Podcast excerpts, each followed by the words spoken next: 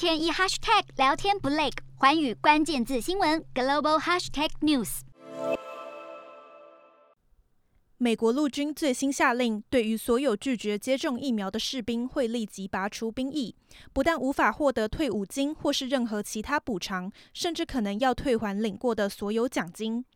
数据显示，截至一月二十六号为止，除了有将近五千九百人因为医疗或宗教因素获得临时豁免权，美国已经有百分之九十六的陆军士兵完整施打过新冠疫苗，另外却有三千多人拒绝接种。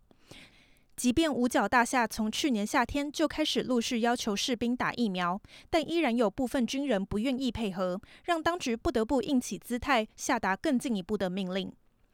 目前为止，已经有包含两名营长在内等六名士官因此遭到解除职务。官方也表态，这些尚未接种过疫苗的士兵会为部队带来风险，危及备战状态，呼吁部下尽速配合防疫政策，否则连军职都可能保不住。环宇新闻刘倩文综合报道。